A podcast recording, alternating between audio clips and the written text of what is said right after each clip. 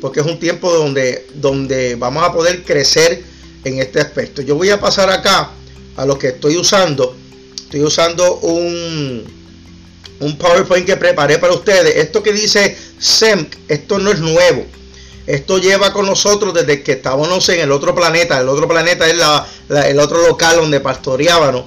Eh, que, el pastor David, que está conectado aquí, eh, me ayudó con el arte y hemos estado trabajando este proyecto. Este proyecto es Centro de Entrenamiento Ministerial Kairos. Eso es SEMC.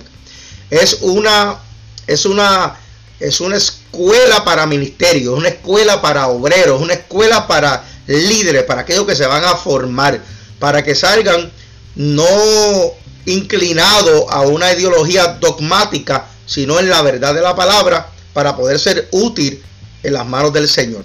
Así que eso, es importante que, entendamos eso. Ok, voy a seguir por aquí. Hoy quiero compartir con ustedes las cinco formas de mejorar, para mejorar como personas. Cinco formas de cómo vamos a mejorar como personas.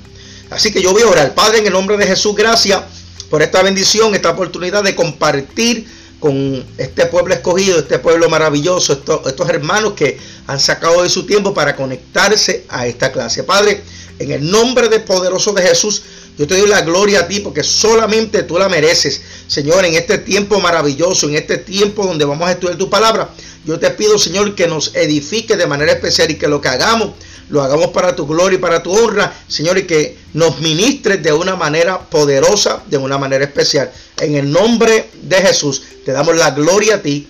Amén y amén. Ok, cinco formas para mejorar como persona.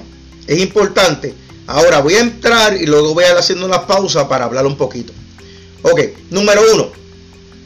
Número uno es que tiene, tiene que ponte metas para mejorar día a día.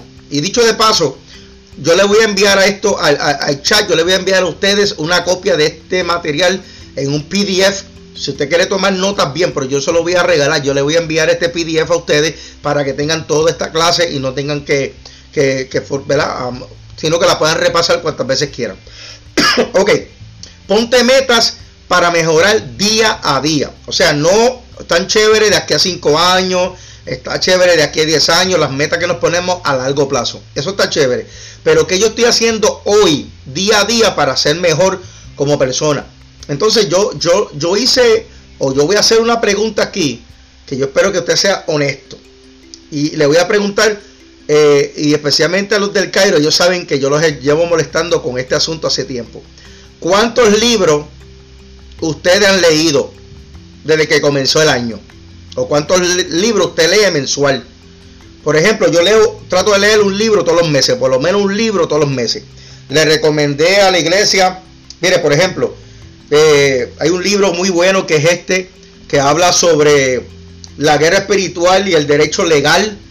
Eh, esto, esto de asuntos espirituales. Este es un libro excelente, lo leí, eh, lo estoy repasando de nuevo porque está muy interesante. Le hablé a la iglesia sobre el libro de los hábitos los hábitos de Jesús. Es un libro extraordinario, extraordinario. Los hábitos de Jesús. Ese libro lo puedes conseguir. Esos libros son, ¿por qué? Porque te enseñan qué hizo Jesús para poder fluir como él fluía. Cómo se apartaba, cómo oraba, por qué lo hacía. Todo esto es importante. De ahí se puede sacar material riquísimo para uno estudiar o, para compartir con grupos, con otras personas.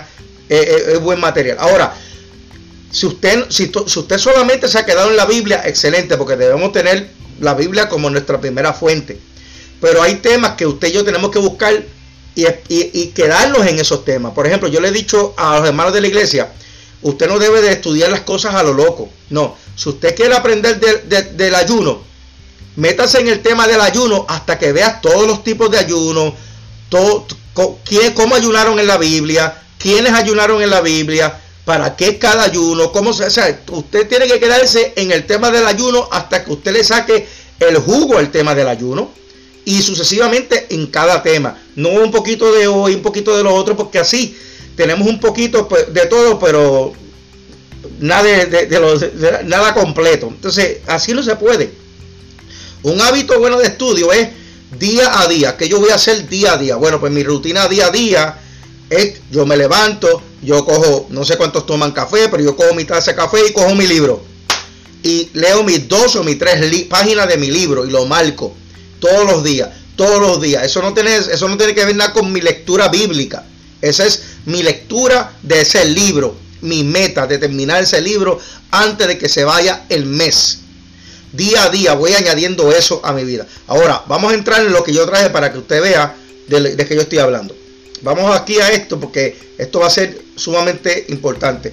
Un buen sistema para evaluar nuestro progreso de manera tangible es poner los metas, ya sean pequeñas, pequeños logros o grandes proyectos que queramos conseguir. Para mejorar día a día es imprescindible tener un seguimiento de nuestro recorrido. ¿Qué estamos haciendo? Si comencé un libro ahora, voy el día 15, ¿en qué nivel estoy de ese libro? Es importante, hermano, importante. Ok, entonces, luego de eso, dice, es necesario trazar una estrategia, un rumbo o una manera de conseguir nuestra meta. Eso es importante. ¿Qué estás haciendo para conseguir tu meta? ¿Te estás preparando? ¿Estás estudiando? ¿Estás, estás separándote con el Señor? ¿Estás eh, eh, nutriéndote como persona? Mire, hermano, usted sabe la gente que hay dentro de nuestras congregaciones, que son gente muy talentosa, pero, pero malcriada. Gente muy talentosa, pero eh, impaciente. Gente muy talentosa, pero, este, perdona la expresión, ñoña, ¿verdad? Que rápido este, de nace, de nace tan atribulado. ¿Por qué? Porque su carácter, el problema no es el don, cantan bonito, tocan bonito, predican bonito, todo eso está chévere. Pero su carácter está flojo. ¿Por qué? Porque no, no han madurado y no se han, no han invertido en ello. No, no invierten tiempo en ello. Entonces, de eso es lo que yo estoy hablando, esta sección. De que tienes, ¿qué estás invirtiendo? ¿Qué estás haciendo para conseguir esa meta que tú quieres conseguir? Para poder avanzar. Número dos, en este, en este tema. Los progresos son el resultado de esfuerzo sacrificios y grandes dosis de tenacidad. Por eso recomendamos tener un calendario, un calendario para poner una fecha para que sea orientativa, o sea, para, para que te deje llevar, para tratar de llegar a nuestro objetivo. O sea, una meta. Quiero llegar a esta meta para este día. ¿Qué tengo que hacer? Quiero llegar a esto. ¿Qué tengo que hacer? Y yo creo que es importante que nos pongamos esas metas, pero de día a día. Ok, si usted... Voy a seguir aquí para, para, no tardarme mucho, porque no quiero hacer esta sección muy larga, no quiero cansarle. Pero yo voy a seguir aquí porque aquí hay un ejemplo. Aquí va a haber ya mismo un ejemplo. Va a haber un ejemplo. Déjame, déjame, déjame decirle, mira. Por ejemplo, si usted eh, eh, quiere conocer de X tema, pues lea de ese tema. Hay personas, no, hay, gente que me ha dicho, mira pastor, yo tengo, a mí me hablaron de un ministerio profético. Y yo le digo, chévere, Dios es el que llama, yo no, yo, ¿verdad? Ok. Pero si tienes un ministerio profético, tienes que saber profetas mayores, los profetas menores, cómo fluyeron ellos, quiénes son, cuál es su contribución, cómo se mueve ese ministerio, cuáles son los oráculos de Dios, cómo Dios le habló a cada ministerio, cómo se interpreta la voz de Dios en cada ministerio. O sea, esto no es cuestión de que Dios me dé un ministerio y ya. No, usted tiene que prepararse en esa área. Prepararse. Cómo Dios habla y cómo Dios trabaja. No es así, hermano. Es un mito. Escucha lo que estoy diciendo. Es un mito. Es una mentira. Sentarse y decir, si Dios me quiere usar, Dios me va a capacitar. Hermano, es una mentira. Es una mentira. O sea, lo que pasa es que hay gente que no quiere sacrificarse, hay gente que no quiere estudiar, hay gente que no quiere pagar el precio. Y esto es una mentira. Entonces vemos gente frustrada, vemos, vemos gente, vemos gente enojada con, con pastores, con la iglesia, con Dios. Y vemos un sinnúmero de cosas que a veces yo digo, es una locura porque, porque es, que, es que si usted quiere ser bueno, hay gente esperando porque llegaron un poquito tarde. Aquí está, espérate. Si usted quiere ser bueno en una área, usted tiene que sacrificarse usted tiene que estudiar. Y claro, someterse a Dios, ayunar y bregar, pero tiene que estudiar. Entonces, ¿dónde se prueba este conocimiento? ¿Dónde, dónde comienza?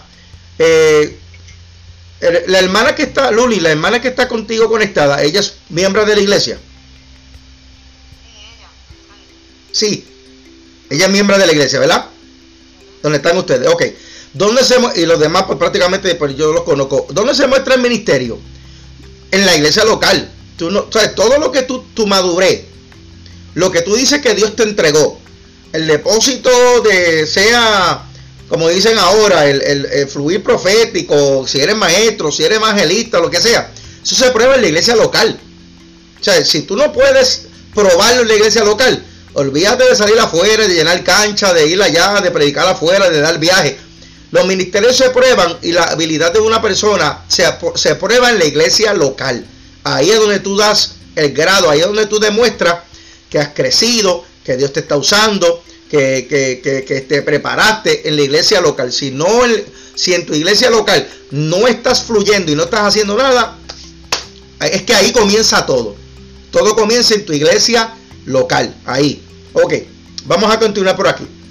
Entonces, número dos en este tema, sumamente importante, es invertir tiempo en información. Informarse educarse.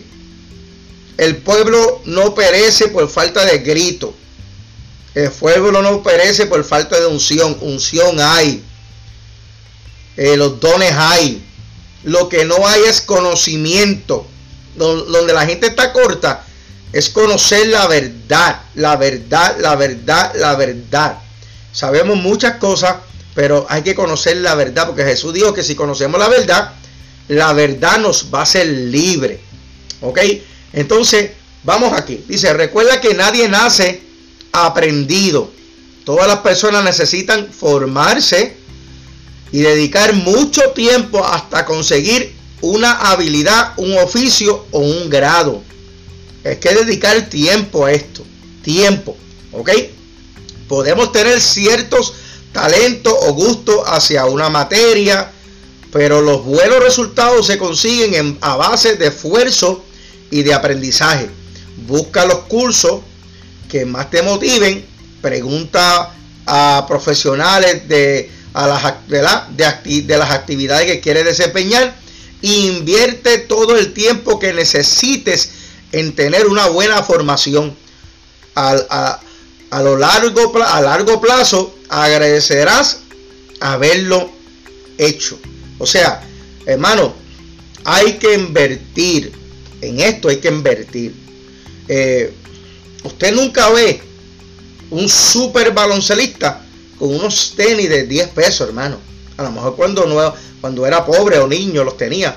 Pero cuando son baloncelistas que están allá en la cancha verdaderamente, son los mejores tenis. Eh, los que juegan tenis igual, el que juega golf igual, el que los que juegan pelota igual hacen una inversión en lo que van a usar, porque eso, eso, eso es lo que quieren tener un, buen, quieren tener un buen resultado. Dentro del Evangelio o dentro de nuestra vida personal, nosotros tenemos que invertir en nosotros. Invertir en nosotros. Mire, hermano, usted puede perder un carro. O usted puede, a usted le pueden quitar un carro, a usted le pueden quitar una casa, a usted le pueden quitar el dinero pero nunca le pueden quitar lo que ha aprendido. Lo que usted aprende, nunca nadie se lo puede quitar. Entonces nosotros como, como creyentes tenemos que buscar la forma, hermano, que de invertir, invertir en nosotros. Hay personas que tienen un celular de mil pesos o de mil doscientos, pero nunca han invertido 60 pesos en una Biblia de estudio. ¿Sabes? Entonces hay gente que, que, se quejan por, ciertas cosas. Por ejemplo, mira, hay, una, hay, hay, un, hay un colegio acá donde yo, en Orlando, de teología, o sea, un instituto bíblico, que mensualmente, mensualmente, las clases, mensualmente, por tomar cuatro clases, no, son tres clases y el último, el último jueves o el día de clase es como una discusión en grupo. Eh, son 80 dólares mensuales más tú compras los libros, más tú compras todo lo demás. Hay gente que está allí estudiando porque para ellos es importante. Pero hay otra gente, hermano, que no invierten ni 20 dólares, hermano, en, ni 15 ni 20 dólares en algo que le, en un libro. No, compran un libro, no compran nada para educarse. Entonces, ¿cómo Dios puede trabajar con una persona que no invierte en sí mismo? No cogen cursos, no se preparan, no se sientan a, educarse. Y es un problema serio. Así que usted y yo, para poder avanzar en la vida, tenemos que invertir, informarnos, no repetir todo lo que nos dicen. Amén, amén, amén. No. Infórmate. Infórmate, eh, edúcate, eh, prepárate, eh, pregunta de las cosas que te gustan. A mí uno de los temas que más me gusta es la escatología. Por eso es que tengo muchos libros de Apocalipsis, de Daniel, y, los he estudiado todos. Y, y en mí es el área que más me gusta. ¿Por qué? Porque, porque cuando vi el tema me interesó, invertí, invertí, invertí. Y cualquier pregunta, cualquier duda, creo, con toda humildad lo diga, lo, lo digo, creo que lo puedo contestar, porque me preparé en esa área. Pero, pero hay que prepararse. Así que yo, yo, yo le voy a animar a ustedes que, que tomen muy en serio el asunto de informarse. Porque el que no se informa, hermano, y que no se prepara, se va a quedar atrás. Esto es una. Esto, estamos, no, no estamos en los, en los, en, los, en, los 1970, en los 50, cuando la gente no leía. Hoy la gente, la, generación que está subiendo, te está, sabe, sabe, busca en la computadora, sabe, y te está haciendo preguntas serias y profundas en cuanto a Dios y en cuanto a la existencia de Dios y en cuanto a la teoría ¿verdad? De, de, cómo el mundo fue creado, de cómo el hombre fue creado, si hay un espíritu de Lilith, si hubo otra mujer antes de Eva, y todo ese asunto están, están surgiendo.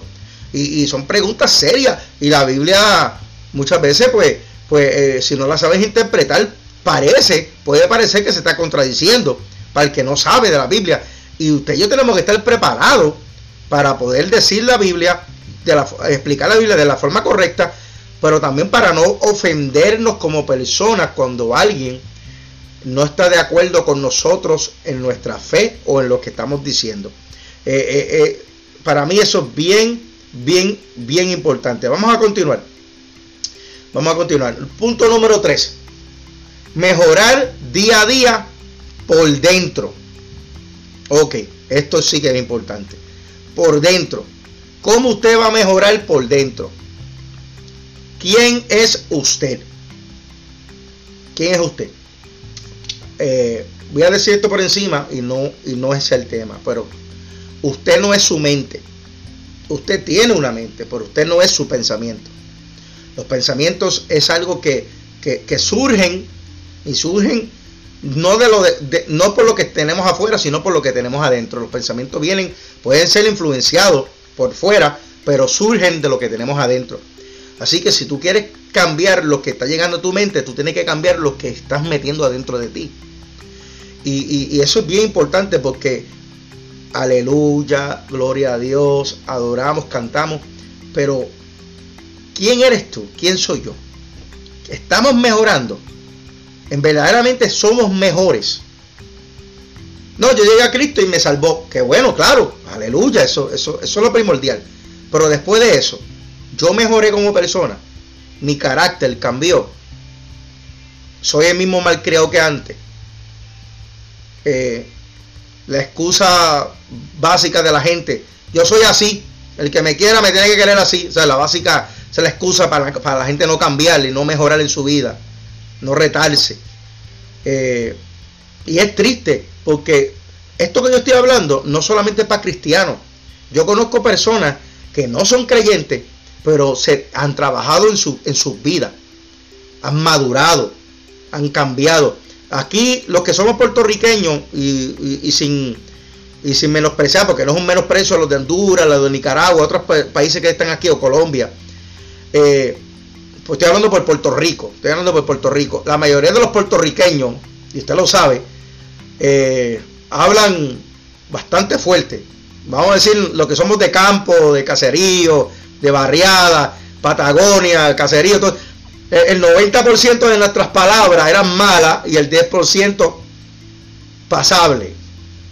Pero cuando venimos al Señor, el Señor va cambiando todo eso. Pero no es porque no nos recordemos de esas palabras, esas palabras tú y yo no las sabemos, no, no tenemos Alzheimer. Pero ya no las practicamos. ¿Por qué? ¿Por qué? Porque hemos trabajado en nosotros. Porque hay una parte que la hace el Señor, pero hay una parte que hemos hecho nosotros. Hemos, hemos cambiado nuestro lenguaje, hemos cambiado nuestra forma de expresarnos. Trabajamos en nuestro lenguaje. Y yo creo que eso, eso, eso no solamente lo hace el Señor, eso lo hacemos nosotros. Porque yo conozco personas ahora mismo que no le sirven al Señor. Y cuando eran chamaquitos hablaban bien terrible. Y ahora tú lo oyes y, y oye, son unos profesionales. Eso no lo hizo el Espíritu Santo. ¿Qué lo hizo? La formación, la educación, la decisión de, de ser mejor. Entonces, nosotros aún más todavía que tenemos el Espíritu Santo. Aún más todavía que tenemos el Señor de nuestro lado. Así que tenemos que, tenemos que, hermano, mejorar por dentro, ser mejor. Olvídese de la falda larga, el que la quiera poner se la ponga. Olvídese de pelo largo, el que lo quiera poner que se lo ponga. Pero eso no significa que usted es mejor. Eso no significa que usted es mejor. Porque una persona tenga la falda gastando en el piso, no significa que es mejor. Y, y a mí me asusta cuando yo veo eso. Vamos, vamos a seguir el tema porque lo daño. Eh, a, veces cuando yo veo eso, porque a veces las personas que, que más larga tiene la falda, eh, eh, más problema tiene por dentro, hermano. Porque es así. Por eso que no, no estoy criticando la forma de vestir, lo que estoy diciendo esto como ejemplo el que la use, pues gloria a Dios, y el que no la use, pues también. Pero lo que estoy diciendo es un ejemplo de la necesidad de que tenemos de trabajar por dentro. Tenemos que trabajar por dentro de nosotros. Ok, vamos aquí. Entonces, otro aspecto fundamental para mejorar día a día nuestro carácter, palabra clave, carácter. Una manera, eh, una gran manera o una gran mentira con la que muchas personas se autoengañan es con la siguiente frase. Yo soy así. El que me quiera me tiene que aceptar como soy. Esa frase yo la escucho muchísimo. Pero nadie nace, hermano, con una determinada personalidad. Sino que somos nosotros quienes decidimos nuestra manera de tratar a los demás y y a tratar y a nosotros mismos, somos nosotros. Nosotros salimos de la barriada, salimos del caserío, pero no podemos seguir así toda la vida. Sea, eso fue un momento de nuestra vida. Oye, y qué bueno, ahí aprendimos muchas cosas, ahí compartimos, ahí pasamos necesidades y, sabemos lo que es, ser feliz con, con, con, pocas cosas. Pero después que tenemos 30 y 40 años, ¿vamos a seguir usando eso de excusa para no cambiar nuestras vidas? No, hay que cambiar. Uno tiene que pararse delante del espejo y decir, esto está mal, yo lo tengo que arreglar, esto no está bien, esto aleja a las personas de mí, esto me trae enemistades con la gente, esto hace que las personas no me escuchen, esto me, cierra posibilidades, esto me corta, me quema el puente antes de cruzarlo. ¿Eh? Entonces hay cosas que Dios quiere hacer en nuestras vidas, pero nosotros las dañamos con nuestra con nuestra forma de ser. Quemamos los puentes antes de cruzarlo porque contestamos lo que no tenemos que contestar, tomamos una mala actitud, tomamos una mala conducta. Eso, hermano, tenemos que trabajar por dentro de nosotros. Algunos ejemplos. Si somos mal hablados, podemos esforzarnos por hablar mejor. Seguro que sí. En el caso de tener mal carácter, al despertarnos, hay gente que no son morning persons. Hay gente que por la mañana no hay quien le hable. Mire, yo tengo mi hija de 17 años, que cuando esa mujer se levanta, eso parece, hermano, que uno le echó agua fría encima, eso con una cara, yo le digo a ella todos los días, tú tienes que trabajar con eso porque yo no tengo, o sea, yo no tengo culpa de que te, te guste la cama y te tengas que levantar temprano, tú tienes que cambiar eso. ¿Por qué? Porque yo digo, tú tienes que mejorar eso, porque si algún día, cuando tú te cases, imagínate que tu esposo no te pueda hablar en las primeras dos o tres horas de la mañana, o que tú llegues al trabajo y que nadie te pueda dirigir la palabra cuando tú entres por la puerta porque tú estás amarga. Tú tienes que arreglar eso. Y, hay gente que son así, por la mañana no hay quien los hable. O cuando le da hambre. Hay gente que cuando le da hambre, olvídate, se ponen como Hulk, verde. Que no quieren, quieren comer, tienen que comer porque si no se ponen de mal humor. Oye, esas son cosas que usted y yo tenemos que reconocer. Que el que está al lado mío no tiene culpa de la hambre que yo tengo y que ya pronto voy a llegar a comer algo, pero no me puedo desquitar con la persona que está al lado mío cosas que tenemos que trabajar. Podemos luchar con eso. Si nos, si nos domina la pereza, Podemos tratar de obligarnos a levantarnos del sofá. Hermano, hay gente que tienen un hoyo en el sofá ya ahí. ¿Sabes? De tanto estar sentado, de tanto estar sin hacer nada. Eh, y, tenemos que mejorar eso. Porque la Biblia dice que el perezoso empobrece, hermano. La mano perezosa es lo que está en la pobreza. Porque el que no hace nada, nada recibe. Entonces nosotros tenemos que esforzarnos para decir, espérate, yo no puedo gastar cinco horas en la mañana sentado en un mueble aquí, viendo televisión, viendo el Facebook, viendo el Instagram, viendo aquello. Mira, las redes son buenas, pero si tú no tienes control sobre ellas, te roban la vida. Te la roban completa. Te roban. Mira, hay gente que puede estar cinco horas en, en las redes sociales y no están 15 minutos orando. Se ponen a orar y en 15 minutos tienen sueño. Pero puede estar, 20, puede estar 5 horas en, las redes sociales y no le da sueño. Entonces, tenemos que mejorar nuestra vida y tenemos que salir de esos patrones. Número 4. Número 4. ok. Tenemos que buscar la forma de ayudar a los demás. Tenemos que hacer de ayuda a los demás. O sea, esos talentos, esas habilidades que has logrado hasta hoy, ¿qué hago con ellas? A saber, Dios nos cuide y que Dios bendiga y los cuide a todos y que Dios bendiga a todos los hermanos que están conectados aquí. Pero, pero si, si mañana o, pronto nosotros nos toca partir, ¿qué hemos hecho por la gente que está a nuestro alrededor? ¿Qué hemos dejado? ¿Qué le hemos dejado a la gente? Sí, ¿Qué hemos instruido? ¿Qué hemos impartido a la gente? ¿Qué van a decir? ¿Cómo nos van a recordar a nosotros?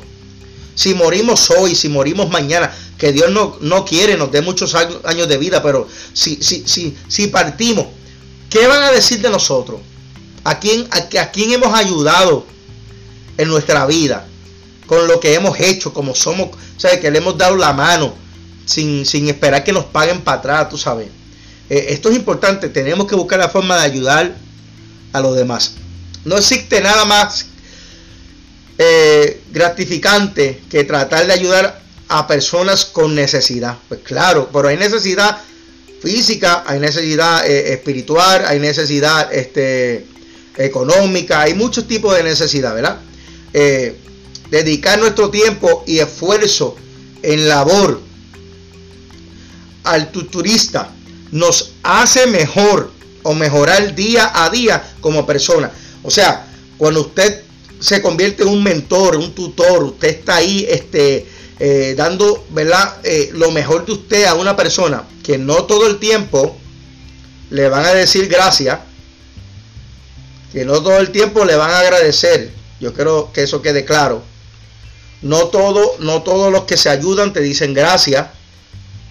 Y no todo el que tú ayuda en verdad se lo merece.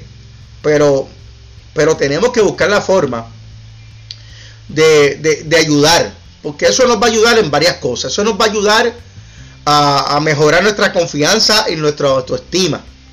Nos va a ayudar a sentirnos útil, ¿verdad? Y tener y darle sentido a nuestra, a nuestra vida a día a día. Este, nos va a ayudar a desarrollar empatía y sensibilidad. Nos va a ayudar. Eh, aprendemos a ser pacientes, tolerantes con los demás. Eh, y que nos falta eso, hermano. Y, yo creo que eso son cosas como persona, como persona. Cuando usted ayuda a un vecino, cuando usted ayuda a aquella persona, ayuda a la otra, usted, usted está creciendo usted como persona. A veces todo el mundo quiere dinero para atrás o todo el mundo quiere que le paguen con favor y no nos damos cuenta que, que cuando nosotros bendecimos a una persona o ayudamos a una persona, nosotros estamos creciendo. Y nosotros nos estamos llevando una de las mejores experiencias en la vida de ser esa persona que Dios utilizó para hacer de bendición a otra. Estos temas que yo estoy hablando hoy, posiblemente ustedes o lo hagan estudiado o lo hagan pensado. Pero yo puedo dar un seminario profético. Yo lo puedo dar. Yo tengo, yo tengo clases para profeta. ¿Cómo? Y no es que lo voy a hacer profeta, pero cómo se alinea un profeta. Yo tengo clases de eso cómo, cómo, es la vida, cómo es el caminar y cómo es eh, cómo debe ser el modelo del profeta. Yo tengo esas clases, yo las puedo dar. Pero a mí me interesa más trabajar con las personas que trabajar con nuestro interior. A mí me interesa más que si nosotros nos somos mejores personas, podemos ser mejores siervos, podemos ser mejores instrumentos de Dios. Y antes de ir al, último punto y despedirnos, porque ya mismo vamos a ir terminando, eh, yo quiero decir esto y yo quiero que usted lo anote por allí. Y si usted difiere de mí, yo lo entiendo y lo respeto. De eso se trata de esto. Pero lo voy a decir donde quiera que yo vaya, aunque me corra el riesgo de que muchas personas no me entiendan. Y es que la religión se está muriendo.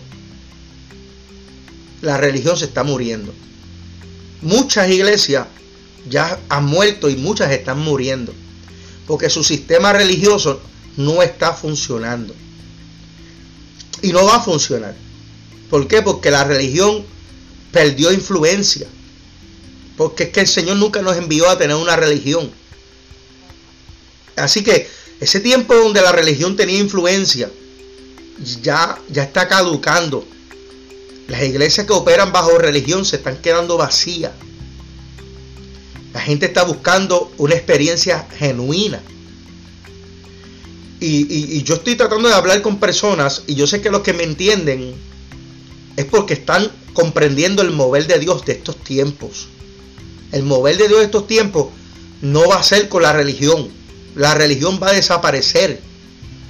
Lo que se va a convertir eso es en, en una religión mundial, claro, un gobierno mundial. Sabemos dónde va eso con el anticristo y con el falso profeta. Pero todo eso va a morir. Cuando digo morir, es el sentido para los que están buscando vida espiritual genuina, que es lo que la Biblia dice, que nos manda a andar en el espíritu, a vivir en el espíritu, a ser espirituales, no religiosos. la religión no, va a tener ya más poder sobre esas personas. Esa es la generación que se está levantando. Esa es la generación que Dios está sacudiendo en estos tiempos y usando y que son tan criticados como nunca antes en estos tiempos, porque no, no están en la caja de la religión. Y, y Dios está buscando gente que digan, yo no quiero ser más un religioso, yo quiero tener una experiencia genuina con Dios espiritual. Yo quiero ser un hombre y una mujer espiritual. Yo quiero ser el mejor yo posible. Yo no quiero ser lo que la religión me dice que yo soy o lo que la cultura me ha querido hacer. Yo quiero ser lo que la Biblia dice que yo voy a hacer, un hijo de Dios. Eso, eso no es para todo el mundo, hermano. Y yo quiero que los que están aquí en el chat me entiendan. Esto no es para todo el mundo. Yo sé que no es para todo el mundo. Por eso es que no todo el mundo está aquí. Y yo no sé cuántos. Aquí de Cairo hay unos cuantos. Bastante. Bastante aquí de Cairo. Y me tomo riesgo porque algunos no son del Cairo, pero muchos son del Cairo. Pero lo voy a decir. Todavía en el Cairo, en la iglesia, que pastoreo por la gracia y la misericordia de Dios, hay veces que yo me tengo que, que, irme mordido, digo mordido o mordeme la lengua, porque sé que en la iglesia hay mucha gente que no está preparado para la verdad. La verdad sería demasiado muy impactante para ellos. Porque si, si, si, si su estructura como ser humano o como cristiano está bajo el fundamento religioso, yo solo voy a esbaratar. Y si solo es barato y no están preparados para la verdad, se van a apartar del Señor, se van a defraudar. ¿Ve? Entonces a veces uno tiene que omitir ciertas verdades. Porque hay gente que todavía no tiene la madurez para entender lo que verdaderamente Dios quiere con su pueblo. Hermano, esto que estoy diciendo hoy aquí eh, eh, eh, es mucho más profundo de lo que la gente piensa. Yo espero que, que por favor usted lo ponga en oración y usted lo analice. Los hermanos del Cairo ya esto está pasable porque saben que yo he ido enseñando por esta área. Pero la pastora que está aquí, la hermana que está aquí de Alabama, este Ana que está de otro lugar y los hermanos que pueden, eh, no sé si aquí está los hermanos de allá de, de ¿verdad? De, de, otros lugares que no sé bien porque hay algunos que no tienen el nombre completo. Pero si estás aquí, no me juzgue, no me juzgue, ora al Señor y mira con ojos espirituales qué Dios está haciendo. ¿Qué Dios está haciendo? Dios está levantando una generación muy distinta, está rompiendo los paradigmas, está usando gente que nunca pensaron que se van a usar, está haciendo cosas completamente distintas. Y porque Dios nunca ha podido ser encerrado en una caja. El hombre ha querido encerrar a Dios en un sistema, pero Dios está fuera del sistema. Por eso que el que no ha ido a las misiones, el que no ha ido a otros países, Mira, yo he estado en Haití, yo he estado en Nicaragua, yo he estado en México, he estado en República Dominicana, he estado en diferentes culturas. Y yo he podido estar en medio de las culturas y yo he podido ver que el Dios que yo predico acá, a estilo evangélico, pentecostal de nosotros, está allá con ellos. Y no le adoran como yo. Y, y, se mueve Dios y salva a la gente y sana. Y, es, y es Jesús y es la misma Biblia. Y yo digo, ok, entonces ellos no se visten como yo, ellos no se peinan como yo, ellos no adoran como yo. Pero Dios está ahí con ellos. Porque es que nosotros creemos que Dios es puertorriqueño, ¿verdad? Que Dios, eh, Dios es latino. No, entonces Dios es más grande que todo eso. Y la religión, escucha esto, que esto te va a explotar la cabeza. Que esto me, está trayendo problemas mucho, pero, pero es que hay un sistema, escucha esto hermano, hay un sistema que cada vez que tú te sales un poquito del sistema, tú eres un loco. Lo mismo que pasó con Jesús. Jesús llegó y los religiosos tenían un sistema. Y, y, lo, y, recuérdense que a Jesús, la orden de matar a Jesús viene de los mismos judíos. Porque el sistema, Jesús se lo esbarató. Cuando Jesús vino a implementar el nuevo pacto, él esbarató el sistema de los religiosos. Dijeron, este hombre tenemos que quitarlo del camino, porque si no lo quitamos del camino se nos va a caer el kiosco. ¿Entiende? Entonces, usted tiene que entender que hay una diferencia muy grande entre el Jesús histórico y el Jesús eclesiástico. Entonces hay que estudiar las dos vidas. Y mucha gente no se dedica a eso. Pero el Jesús histórico, hermano, no, no, no podía caer en el sistema religioso y por eso lo mandaron a crucificar los religiosos. Eso mismo está pasando hoy. En el momento en que alguno de ustedes despierten, despierten y cuando digo despierten es que de verdad diga, wow, es que Dios, Dios no es esto. Dios es más grande. Dios mío, pero ¿por qué yo estaba encerrado en esta, en esta caja? Y ustedes despierten y yo oro a Dios para que ustedes tengan esa experiencia porque yo la tuve. Y yo dije, no, olvídate, ya yo no estoy mirando, mire hermano, ya yo no juzgo a nadie. Pero eso que Jesús dijo, no juzgáis. Porque yo he visto cosas que a veces a mí me vuela la cabeza. Yo te estoy diciendo una cosa eh, y hermano, yo sé, y, espero que todo el que esté aquí sea maduro para entender lo que estoy diciendo. Sea maduro. Yo he visto personas llegar que para mi criterio, mi, mentalidad, vamos a subir como yo pensaba antes, pentecostal, este, conservador, lo que sea, como yo pensaba, para mí no sirve. Para mí, antes, como yo pensaba antes, no sirve. Olvídate, esa ropa, así como está, mira cómo está peinado, eso no sirve. Esa es la mentalidad que nos crean. Pero cuando yo he visto a esa persona abrir la boca y comenzar a adorar, y yo he sentido, yo sé, no, pero esto que estoy sintiendo es Dios, ¿entiendes? Esto es, esto es Dios, Dios se está agradando de esto, ¿entiendes? Entonces tú ves el fruto en esa persona.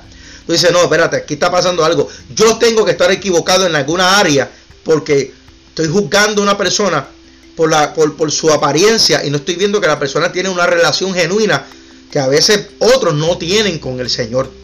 Y esto es para gente madura para entenderlo. No quiere decir que yo me voy a ir a vestir como él. ¿Ves? No quiere decir que yo voy a ser como él. Pero lo, pero lo voy a respetar. ¿Por qué? Porque si Dios lo acepta, si Dios está trabajando con él, ¿quién soy yo para juzgarlo? ¿O quién eres tú para juzgarlo? Por eso que necesitamos trabajar en nosotros, enfocarnos en nosotros y no estar enfocándonos en las otras personas. Porque mientras estamos mirando la vida de las otras personas, no miramos la nuestra. Nosotros tenemos que enfocarnos en la nuestra, prepararnos en la nuestra. Voy al último tema para poder salir de aquí. Ok, tener el valor de perdonar. Esto es un punto, olvídese, esto es otra cosa. Eh, porque esto este es el cuco de la iglesia, el cuco de los seres humanos.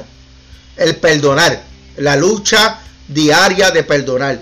Perdono o no perdono estoy bien o estoy mal. Esta es la lucha. Mire, hay, un hay un antiguo proverbio budista, de esos proverbios que, que dice los libros de Buda y toda esta gente, que dice que el rencor es como beber veneno y esperar que otro se muera. el rencor. Debemos tener el valor de perdonar las ofensas pasadas. Si soltamos el peso de la carga tras una discusión, un enfado, una fuerte disputa, viviremos más tranquilos con nosotros mismos. Si estamos en paz con todo nuestro entorno, veremos cómo mejora nuestro, cómo, cómo mejoramos o cómo mejora nuestro día a día. Ahora voy a terminar con esto. Y quería aprovechar, si usted que está aquí no se ha suscrito a nuestro canal, vaya a YouTube y dale gracias, dale, dale, suscríbase a nuestro canal porque voy a estar subiendo más contenido que tiene que ver con todo esto y le va a bendecir. Búscanos en TikTok, búscanos en Instagram, síganos porque va, siempre va a haber contenido que le va a bendecir de manera especial y nos puede ayudar a que otros escuchen este, este mensaje que le va a ayudar. Ok, el perdón ha sido un problema muy grande dentro de la iglesia. Y yo le voy a hablar de mi caso. En un momento dado en Puerto Rico, en uno de los problemas que yo tuve en Puerto Rico, que por poco me cuesta muchos años en la cárcel, eh, surge porque una persona me, me choca mi vehículo y se va a la huida.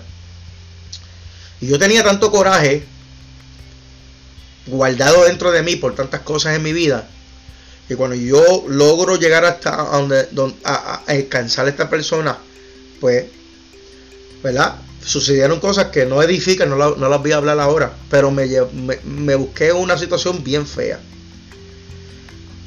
Ahora que, que, pasaron los años, que el Señor trabajó en mi vida, que yo he trabajado en mí, esa área del coraje, porque vengo de una familia de parte de mi madre que la mayoría de mis tíos estuvieron 20 años, 25 años presos, muchos hicieron asesinatos. Vengo de familias que, que lamentablemente pues había mucha agresividad, mucho, mucho, mucho, mucho, mucha maldad en esa área.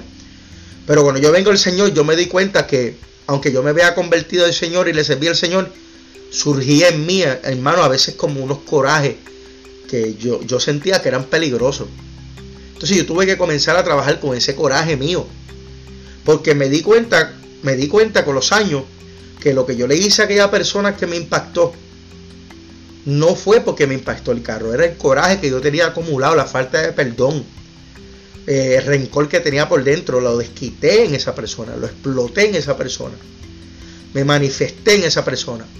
Y bueno, por la misericordia de Dios estoy aquí, pero mi sentencia era de 100 años y el Señor en su misericordia, a través del testimonio que es largo para explicarlo ahora, me dio una oportunidad y estoy como pastor. Y estoy aquí por su gracia y su misericordia.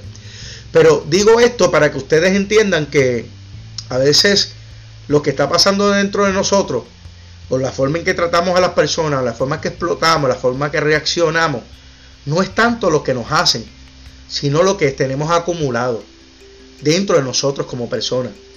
Lo triste de todo esto es que a veces eso, eso lleva tantos años acumulados dentro de nosotros que no nos damos cuenta que está ahí.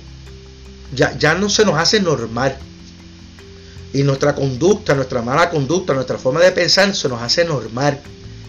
Y, ahí es donde tenemos que tener un tenemos que autoanalizarnos y pensar, espérate, esto es normal. Lo que yo estoy haciendo con mi vida está bien. Eh, eh, la forma que yo estoy reaccionando verdaderamente está bien. O sea, ¿hasta cuándo yo voy a seguir echándole la excusa que mi papá no me crió, mi mamá no me crió, no me hicieron aquello? O sea, ¿cuándo, ¿hasta cuándo yo voy a seguir echando la excusa de lo que no tuve para seguir haciéndole a los demás o para seguir... O sea, yo creo que es un momento, llega el momento en la vida donde uno tiene que decir, yo tengo que trabajar en mí. Y a veces uno no sabe. A veces uno no sabe trabajar en uno porque uno no, ha tenido ese, ese, background, no tiene esa ayuda, no ha tenido un mentor, no ha tenido una figura paternal, no ha tenido una madre que ayude a uno, porque a veces nuestras propias madres han sido víctimas de, de, maltrato, de dolor. Muchos de los que estamos aquí venimos de familias disfuncionales, donde nuestros padres X cosas o nuestras madres X cosas, y hicieron lo que pudieron, no, o sea, hicieron lo que pudieron. O sea, eh, y, esa es la realidad. Yo, no, yo, yo amo a mi mamá con todo mi corazón y, daría, doy mi vida por ella. Ella no hizo. Ella, ella no hizo un trabajo estupendo conmigo. Porque esa es la realidad. Ella hizo lo que pudo. ¿Por qué? Porque eso fue lo que le dieron a ella. Ella dio. Para mí, ella hizo lo mejor que pudo y estoy sumamente agradecido. Pero fue lo que tenía. ¿Entiendes? Cada cual da lo que tiene. Cada cual da lo que tiene. Así que, ¿por qué digo esto? Porque yo sé que hay personas que están conectados aquí que no tuvieron el mejor padre, no tuvieron la mejor madre. Y no podemos andar toda la vida acusándolo a ellos de lo que ellos no pudieron darnos porque posiblemente ellos también fueron víctimas de maltrato y no tuvieron más, no pudieron hacer más. Eh, pero ya somos adultos, ahora somos responsables de lo que vamos a hacer. Cuando somos niños, pues no, tenemos muchas opciones.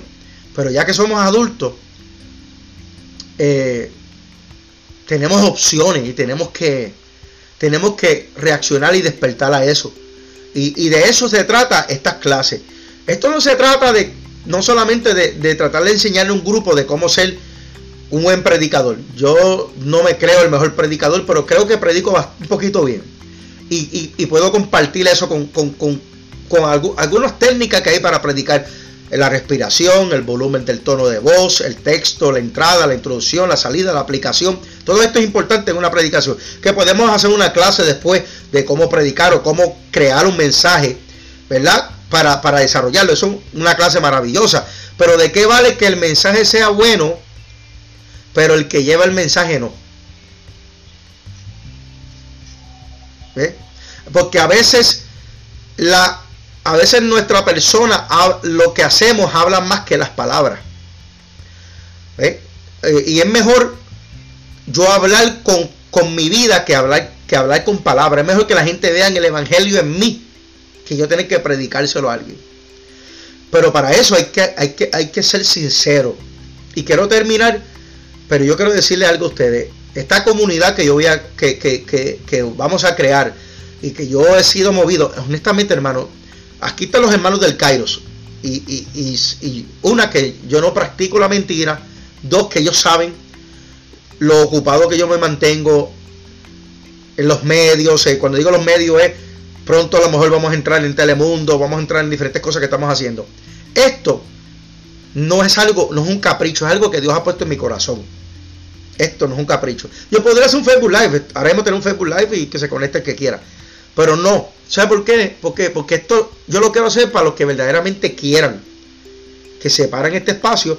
Y quiero hacer una comunidad eh, de gente despierta.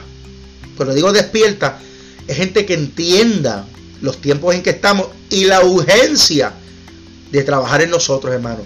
Porque es triste de que el Señor venga y usted se salve, ok, pero que no haya logrado desarrollar su propósito porque nunca tuvo el valor de trabajar en usted. Entonces es triste llegar al Señor y el Señor le decir, ok, ¿qué hiciste con lo que te puse? Y tú decir, no, pues no, no sé, nunca, nunca, nunca lo desarrollé. Entonces allí tú no le puedes decir, por culpa de mi pastor, por culpa de la iglesia donde yo iba, por culpa de mi mamá, porque el Señor te va a decir, es que ya tú eres un adulto, ya tú tenías que decidir lo que te ibas a hacer con tu vida. Y por eso estamos aquí. Aquí hay personas escribiéndome en el chat y, y yo sé que, que hay gente que está recibiendo y están entendiendo lo que estoy diciendo. Hermano, su vida nadie la tiene, no sabemos cuánto tiempo tenemos para vivir. Hoy cumpleaños eh, Eddie, ¿verdad? Que murió, cumplía 26 años hoy. ¿Quién sabía, quién iba a pensar que dos años atrás, un muchacho de 24 años iba a salir y no iba a volver? Nosotros no sabemos cuándo es nuestro último día. Que no lo sabemos. Por eso es que cada día es importante.